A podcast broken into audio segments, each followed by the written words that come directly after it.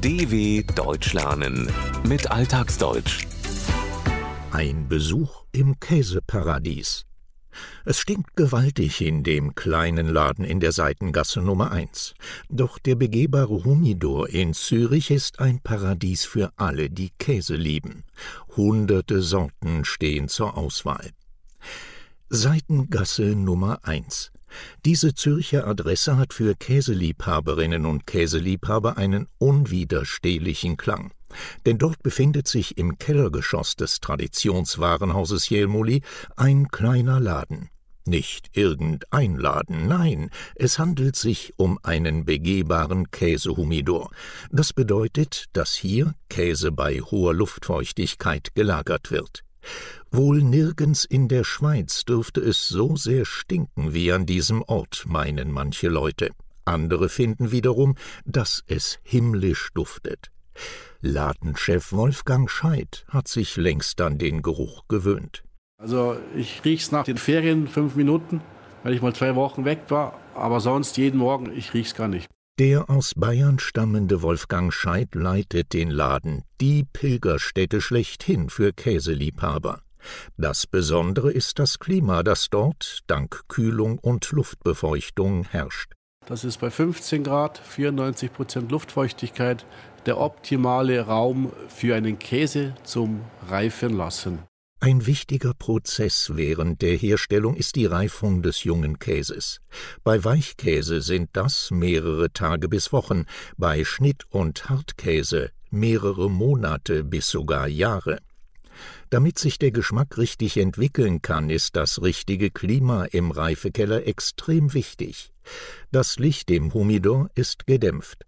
Einzelne Spots lenken den Blick auf die goldschimmernden runden Käseleibe, die offen in großen Holzregalen vor Wänden aus Tuffstein lagern. Die Auswahl an Sorten ist überwältigend. Vom halbharten Ziegentraum bis hin zur Fondue-Mischung ist hier für jeden Geschmack etwas dabei.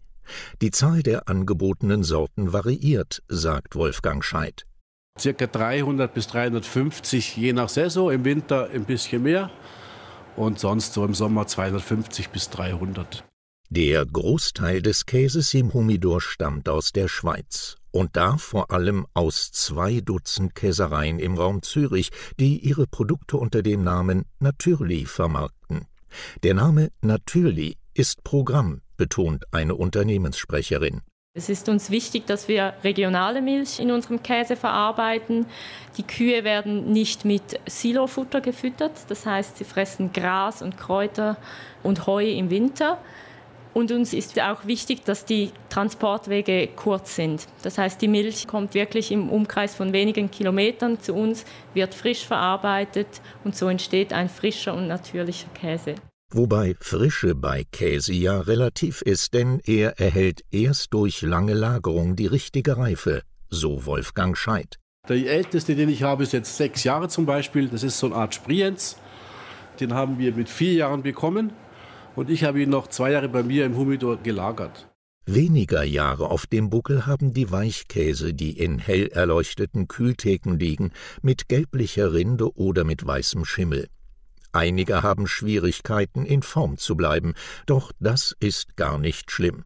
Ganz im Gegenteil, erklärt Wolfgang Scheid.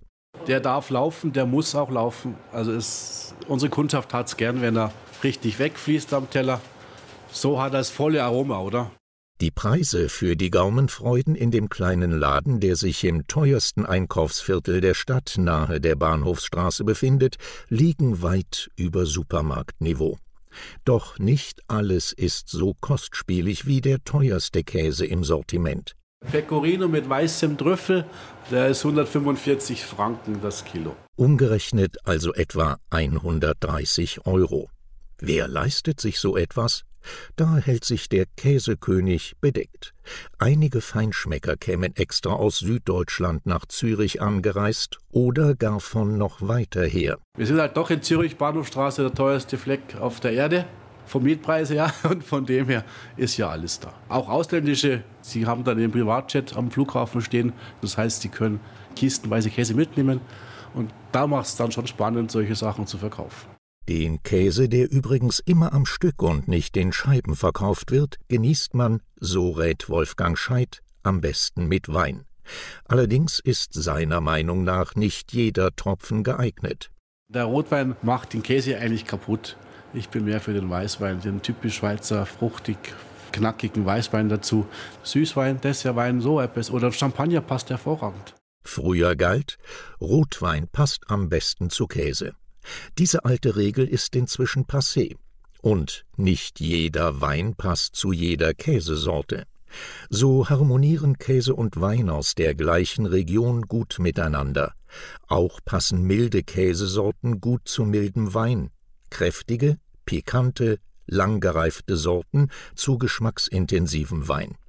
Das kann dann auch mal eine sehr süße Sorte sein, die am Ende einer Mahlzeit zum Dessert oder zum Käse wie beispielsweise einem Blauschimmelkäse gereicht wird. Eine Faustregel bei der Verbindung Käse und Wein gibt es aber. Ein Wein darf niemals den Geschmack eines Käses überlagern. Bei einem teuren Pecorino mit weißem Trüffel wäre das doch eine Sünde. dw.com/alltagsdeutsch